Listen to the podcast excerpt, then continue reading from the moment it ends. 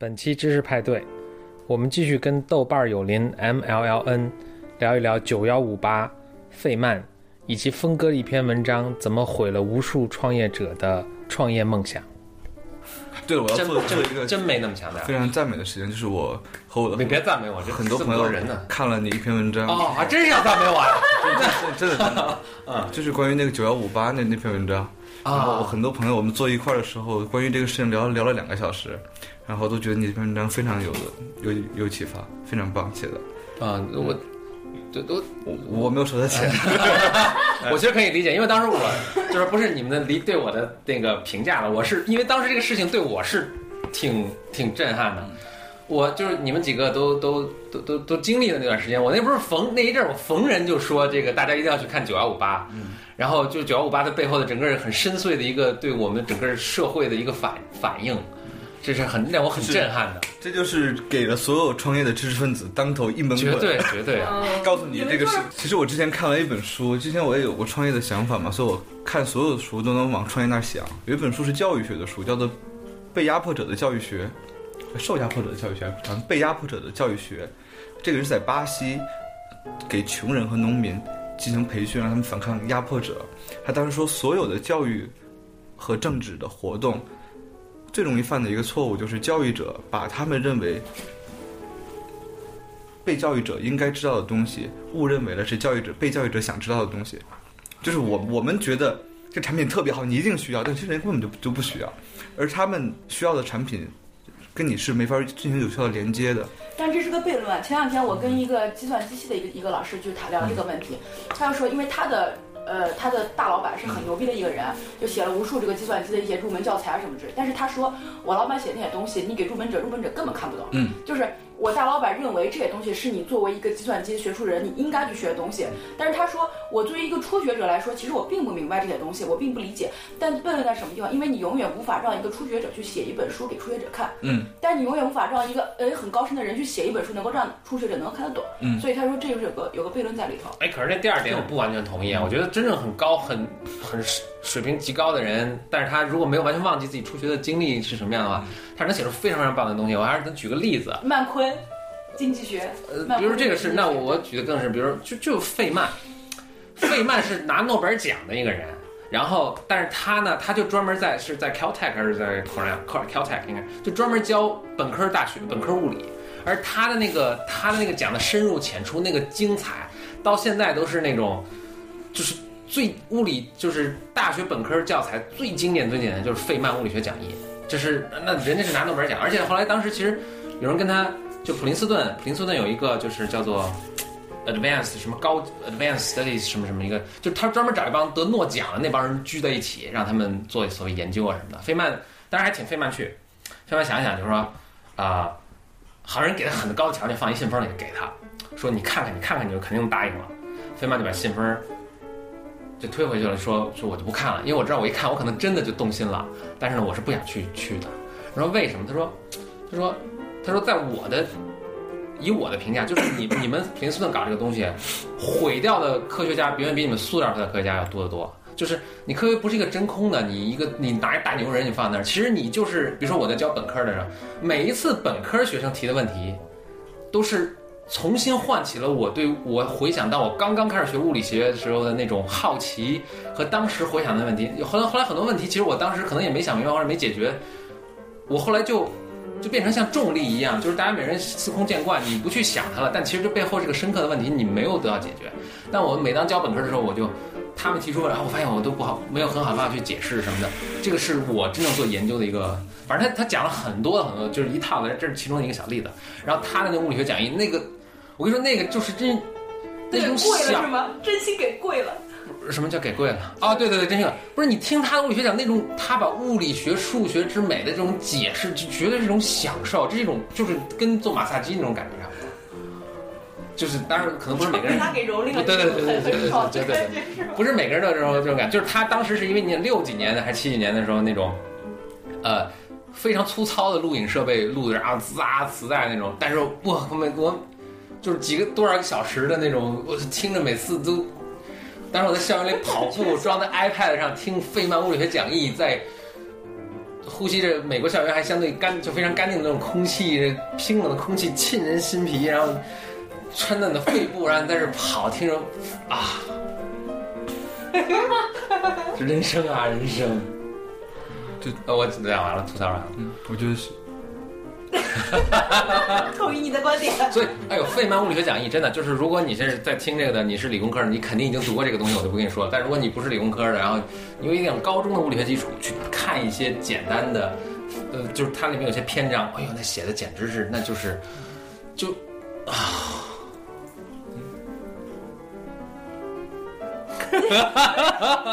我不知道我该怎么接。好吧，回觉回去得能能能能能回能回去说一下，就是但是你你们两个都想做那个在线教育，就也认为这个会带来大变革，那这理想的泡泡是怎么破灭的呢？九幺五八嗯，九幺五八是，嗯，没有，觉得给了知识分子一记重锤。没有。从我自己来看，我觉得我不具备这个能力。到现现在我没有具，我不具备这个能力。这个能力包括，呃，我的知识水平，也包括我现在能拿到的钱，更包括我现在所拥有的资源。毕竟，你要是如果真的照搬 cosera 的话，你跟呃国内的大学的接触是跟完全跟美国是两种体制，种种种种种种的困境。还有，我想，我当时特别在激动的时候，我看我就想提一个问题：中国有没有这样的东西？现在，因为我不相信我能聪明到第一个想到做这个事情，后来发现中国有，但中国能把所有的世界名牌都做成现在的皮尔卡丹，就是我中只要有一件有理想的，或者说有有大家觉得很新的一个东西，到中国就做的无比之粗粗俗。中国有很多网站免费下载这些资料，就做这个东西。免费下载这个这个资料，就他做的，包括他之前还有一些网网站也是来教教什么呢？要一个完全没有什么名气的一个一个人，把他吹上了天，就跟雅思教父、哈佛爸爸之类的这种人一样吹吹上了天。他说他教什么东西？教怎么做 Photoshop，教怎么用 Word。OK，他针对的就是九幺五八。你说那个群当然 OK，怎么做 Photoshop？我感觉可能比九幺五八还稍微 还高一点。是就是一个类似。但是我发现你在你在网上教怎么做 Photoshop 都可以挣挣很多钱，是可以，是可以挣很多钱。但哦，那你这还是你说你要想传达这种教育这种东西，还真的是那种公开课的那种。呃，不是公开课，我觉得是有不同的可能性，不同的课程。这可能出现很大的一个一个问题，就是中国人把这做的都非常的，要不就是非常的新东方厨师学校呃，就非常的 low，要不然就非常的就是诡异，那种呃，就是一堆东西扔给你，随便下载，免费下载，就发现中国人把能把所有的东西都把仪式感完全做做没，就义义乌小商品那个，对吧？把所有的东西都放一屋小商品上来就卖。哎，我觉得这个 这个比这个比太好了。你你们就没有在这个国内的理工科大学里面生活过？像我们这种在国内理工科大学里生活过的人都知道，我们这种理工科屌丝都是什么心态，就要这种粗简单粗暴，你知道吧？一个晚上哗我全部下载，看不看爽死了是吧对。然后，但是我觉得做产品，他们做的一个，我觉得 coco sara 做的很好的也是它的仪式感做的非常的强。产品就是所谓的产品，这个东西是一方面，但是他买你的东西，用你的东西，其实很多是用这东西时候你产生的仪式。比如说我之前跟一个朋友去吃那个豆花儿，豆花儿我们他把碗给盖住，给我们端上来之后，他说三分钟之后再把碗碗盖揭开。当时我们俩想，这是为什么要三分钟之后听着感？觉跑方便面，哎，对啊，就跟等五分钟。跟泡方便面一样。但我说里面已经可以吃了，我们就真的等了，等了那个三分钟，然后揭开之后，我我们一尝之后，真的觉得好像也比以前要要更好吃了。但其实可能是一样的，你知道吗？就但是那种仪式感会让人感觉到，就是很有意思。我觉得这还有点高端大气。我就说按照我们九幺五八这种思路啊，就是按照九幺五八这种思路啊，就是我们还没到享受那种仪式感的时候，就像。就这两天一个很很有意思的，就是因为最近呢，就是英国的很多这种高官大员纷纷来中国，然后我们作为呃这个小 P 记者有机会去采访一下他们。然后呢，就是英国人他们一直在提跟中国的这个什么合作啊各方面东西，然后我就说这个你们跟我们的这个制造业合作，我就想不明白能合作啥。我就说你看中国一说制造业合作跟德国，对吧？这个大家就想得明白，哇塞，你只要能想到的、看的、用的、天上跑的、地上跑的，不管是这个高铁的还是你你开的汽车，你都有德国制造的东西。你跟英国搞什么呢？我就问他，我说那你们英国有啥呀？然后他说，他他说这个德国啊，虽然它有这个制造业，但是我们英国有 politics 啊，我们有政治，我们有 opera，我们有文化，我们有艺术。然后就呃，我心里面其实我心里面在想，这能赚钱吗？然后他后面那句话就解释了我心里的一个疑问，他说。就是中国现在这个还在这个发展阶段哈，比较德国的这个东西，中国会更加需要一点。对对，英国这个还没需要，就是你的这种仪式感，就是咱们还在九幺五八阶段，呃，对对，我这个我们还需要那种。你知道何峰那篇文章破灭了我多少创业的梦想？天哪！你知道，就他，你这不我所有的高端大气的创业梦想全部都破灭了，已经不想了。自自从我我先问个问题，你在看这篇文章之前，你知道九幺五八吗？不知道，哦，我我真的不知道。真的不知道。我一个朋友说，他曾经好像看过这个网站，是在一个驴肉火烧的馆儿里边，他吃着驴肉火烧，看那个嗯那个卖东西的打开电脑在那儿跟人家唱歌什么的，嗯他好像看过。他当时不知道这是什么东西，反正他一看到你的九幺五八，他当时就惊呆了。这这这是一个非常那个振振奋的一个事情。就是要达到这个效果，就是就我问了我当时我因为我这九幺五八触动我三观嘛，然后我问了我周围所有圈子里的人，除了有些做风投的，他工作需要他不得不知道，其他没有一个人知道用过，或者他们朋友圈都知道这个网站。我就觉得我靠，这是一个几亿人在用的一个网站，然后我周围没有一个人就是他们在跟我们生活在就是在哪儿啊这些人这些在哪儿？但是我知道类似的网网站，嗯就类似可能没有做那么大，因为我之前啊是点开某个网页它弹出来的，啊，那那个那个网站广。告之类的那种这。广告我发现也是什么美女主播陪你陪你聊天之类，这种东西倒是很多。啊，就是后来我发现，与其谈什么理想中的创业，先把人类最基本的欲望给满足了。给给给满足了，这些东西是最最赚钱的。哦，就是那个英国英 英国那那些嗯大员们说我的这个东西，所以就是你知道，就是自从和风摧毁了我，同样啊几个月前我我我我摧枯拉朽，摧毁了一批人。他把我毁了之后，之后我有任何朋友来北京，我跟他们说第一句话都是你知道九幺五八吗？然后第二句话就是你知道现在你们回国了，要开始走屌丝路线了，你们不要再走高大上了。哎，我朋友做那个讲座的时候还提到九幺五八，就提拿拿你的那个，呃，那个那篇文那篇日记啊，嗯做他的 PPT 那一页，你以后得收版税了，我告诉你，以后得收版税了。对你这个一篇文章影响了中国至少有一一亿的创业者吧。我就给 GDP 拉低了，对不对？就中国提不上去，都是你的错。内需一下下降了，我这我这真是有感而发的，我就所以我觉得大家很多人看了有共鸣，非常有共鸣这个实在太非常有太那什么了。非还有你，就包括你还说你一个朋友是什么创业失败了那篇文章，嗯嗯那个也非常的有有有共鸣，就种种种，我我觉得呃写的非常好，嗯，而而而且最你最绝望的一点就是，然后你你知道九幺五八了，然后你说哇这这么火赚那么多钱，你要自我救赎对吧？我要去看，说我靠我要跟他竞争，然后你看完之后你你你你说我永远跟没法跟他们竞争，我永远做出这样的东西。所以你你是说你给一个人讲一堂呃哲哲学课，他可能根本就不愿意买，但你给他来一个绝味鸭脖，他很爱吃，就是这个东西，我觉得。从我觉得我知识分子一个很大的毛病，就觉得一个高一个低，但其实是都是人人类。人需要的东西，人需要的人人人都是要好，只要人要的东西，那就就是而且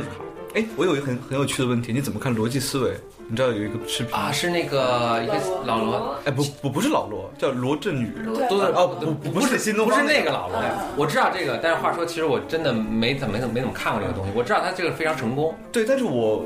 那既然人们都是很很要要很很低俗的九五八的东西，那为什么他一举就能做得这么好？老罗这个我因为没看过就不好评论了嗯，但是比如说我看一个节目是那个优酷做的小说，嗯，这个哦，小说小说就是高晓松跟着谈，这个我我觉得也也是是有知识的，对吧？可以看，然后有娱乐性，而且他他就非常还是非确实非常火，像他现在一期节目能够有五百万的播放。那就非常非常高了。你说我不知道电视节目是怎么一个平台，但是它这有五百万的播放，然后它累计都几亿的这种播放，嗯，不知道。而且我跟你跟这相关的一个一个话题，我也可以谈一下，就是前两天也有一个国外一个嗯一个大公司要进中国，然后也是认识，然后就找一起来聊一聊，然后他们就介绍中国市场，我我当时说了很多类似九幺五八这样的事情，他说他们也非常表听了表示非常惊讶。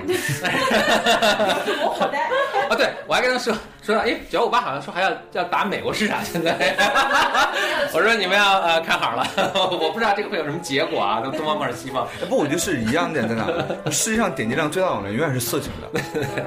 懂的，一定是点击量最大的。对，总反正很神奇了。嗯，那但他说那说那中国到底有没有就是你真的是本土什么的，然后国外没有什么太多原型的？后来想来想去，我只能想到豆瓣儿。嗯，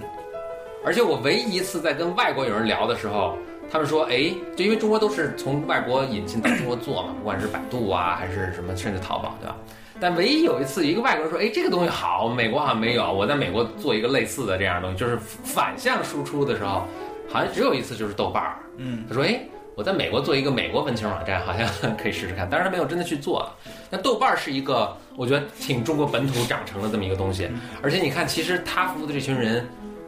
就就不是九。那天我还在豆瓣上也做调查，说谁知道九幺五八，每个人知道九幺五八，然后给一链接，大家赶紧进去点了一下，看了一下，表示三观都被震碎了。所以，所以他中国有这么大一群人，我不知道是因为中国人太多了，所以这帮人虽然很稀疏，他不够成为一个怎么一个力量，但是他在网上聚集起来的时候，还是有那么几千万个人。这说明中国的不同的，我们中国没有种族隔离，就或者有很少的种族隔离，但我们的阶层隔离是非常的明显的，就是我们根本不知道对方在在干什么。所以就是不是这这个问题啊，就是那段时间就是九幺五八呢，因为呃，它会直接影响到就是我们这种文化。天哪，我们这广节目整个一九五八，我们声明一下，没拿没拿人钱啊，我们甚至都不用这个吧。九幺五八根本不屑我们，别九幺八多成功，我们都这种广告，我们都不是他们用户，然后我们这而且花了一个小时时间讲解。听这个的也不是他们用户，所以完全。所以你知道有一天看到一个微博《炎黄春秋》，你知道这个杂志吗？不知道。你太你太不《炎黄春秋》整本杂志上就有一个广告，是助听器的。反正什么？他他他会笑出来，是因为他知道《炎黄春秋》是是什么杂志。他也给老年人看的是吧？多么精准的定位啊！是那是给那种老年人对政治一腔一一一腔满腔热情的这些这些老一辈来看的一个杂志。